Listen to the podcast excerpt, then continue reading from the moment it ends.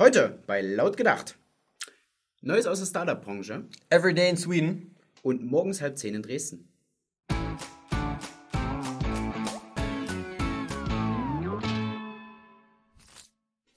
Die Bauern in Brandenburg haben massive Probleme mit Viehdiebstahl. Allein diese Woche wurden 30 Rinder geklaut und dabei ist ein Schaden von 15.000 Euro entstanden.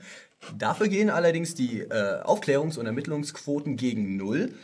Die Ermittler vermuten aber, dass es Leute vom Fach sind, denn so einfach lassen sich die Viecher ja nicht in Transportwegen treiben. Insgesamt wurde eigentlich alles geklaut, was man für einen neuen Zuchtbetrieb braucht, also Kälber, Muttertiere und selbstverständlich Zuchtbullen. Klingt, als wollte da jemand einen eigenen Untergrundzuchtbetrieb aufbauen. Also nicht, dass wir da jetzt schon konkrete Ideen hätten oder so, aber so ein Milchbad-Logo? Die hatten doch sowieso vor, jetzt den deutschen Markt zu melken. Am Wochenende sprach Donald Trump in Florida zu seinem Volk.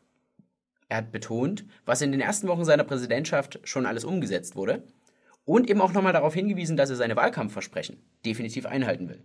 Aber es gab da eine Aussage, die ganz besonders für Furor gesorgt hat. You look at what's happening in Germany. You look at what's happening last night in Sweden. Sweden. Who would believe this? Sweden. They took in large numbers. They're having problems like they never thought possible. Was ist eigentlich in Schweden passiert? Im Netz wurde allerlei spekuliert. Unter dem Hashtag Last Night in Sweden wurden auch ständig irgendwelche Lächerlichkeiten aufgezählt, wie der Ikea-Schrank wurde nicht richtig aufgebaut oder in Lappland ist einem Autofahrer vors Auto hier ein Elch gesprungen. E-Beams Vorurteil. Man unterstellte auch Trump, er würde einen Terroranschlag erfinden. Dabei bezog er sich eigentlich nur auf einen Bericht von Fox News und hätte dies vielleicht etwas präziser den Leuten mitteilen sollen, dass sie sich doch diesen Bericht von gestern Abend über die Zustände in Schweden anschauen sollen. Ja, tatsächlich ist in Schweden an dem Abend überhaupt gar nichts Besonderes passiert. Denn Kriminalität und Vergewaltigung gehören in Schweden mittlerweile schon zur Tagesordnung. Nicht umsonst gilt Schweden als die Rape Capital of Europe, die Hauptstadt der Vergewaltigung. Laut Zahlen des International Office on Drugs and Crime ist es so, dass in Schweden die Vergewaltigungsrate international auf Platz 2 liegt. Hinter Botswana. Aber Freunde, bevor ihr euch jetzt unnötig aufregt, ihr müsst einfach nur die Statistiken richtig zu interpretieren wissen.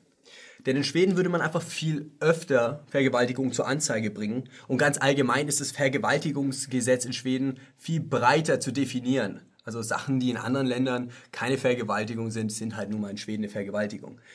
Das lässt sich alles ganz einfach erklären. So lässt sich wahrscheinlich auch die Langzeitentwicklung in Schweden erklären, weil seit die 1975 Einwanderung im großen Stil beschlossen haben, ist eben die Zahl der Ver Vergewaltigungen um 1400 Prozent nach oben gestiegen. Das gab's schon immer, Freunde. Ja, das ist wie diese Typen, die in Livestream Frauen vergewaltigen und ja, das Ganze dann ins Netz stellen. Das gab's auch schon immer. Nur wegen den sozialen Medien kriegen jetzt halt alle davon mit. Ihr seht also, es gibt eigentlich überhaupt keine neuen Probleme. Es läuft eigentlich alles so gut, dass die Polizei jetzt eigentlich nur noch gezwungen ist, alle Straftaten, die irgendwas mit Flüchtlingen zu tun haben, mit dem Code 291 zu versehen. Äh, So einen Code benutzt man eigentlich nur bei so Sachen, die ganz selten vorkommen. Und sie verhindern, dass die Öffentlichkeit je etwas von diesen Straftaten mitbekommt. Trump hat sich einfach ein Stück weit unpräziser ausgedrückt. Aber im Kern hat er schon recht, wenn er die Zustände in Schweden und Europa anspricht. Aber vielleicht hat er auch einfach nur hellseherische Kräfte. Denn schon einen Tag nach seiner Aussage gab es heftige Unruhen in Stockholm, nachdem die Polizei einen Drogendealer verhaftet hat. Ihr seht also, man braucht gar keinen besonderen Anlass, um sich über Schweden aufzuregen. Im Morgengrauen des 20. Februars wurde das Schrottmal von Aleppo, das in Dresden steht, sagen wir ästhetisch ergänzt und zwar von der identitären Bewegung. Man hat die von uns angesprochene fehlende Terrorfahne hinzugefügt und sie mit der Aufschrift Heuchler versehen. Außerdem hat man ein Transparent aufgehangen mit der Aufschrift Eure Politik ist Schrott gegen eure Interventionskriege und Waffenlieferungen. Die Idee stammt von Dresdens Oberbürgermeister Hilbert selbst, indem er sagte, dass Kunst auch mal provozieren müsse. Eigenartigerweise hat er versucht, seine Beteiligung an dem Ganzen zu vertuschen, indem er das Ganze im Nachhinein verurteilt hat. Auch der Schrotthändler, dem wir das Ganze zu verdanken haben, wurde vom Täter zum Opfer. Er beschwerte sich, dass die Bewegung sich profilieren würde, und zwar mit seinem Monument der Selbstprofilierung. Da ist auf seine Kosten gekommen. Bannermalen 10 Euro. Parkticket lösen 20 Euro. Das Gesicht der Empörung unbezahlbar.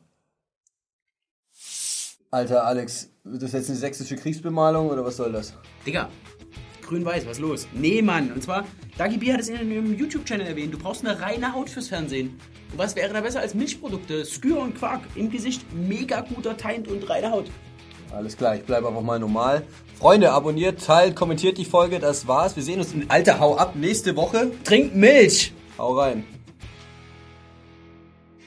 Hast du Teint gesagt, Alter? Ja.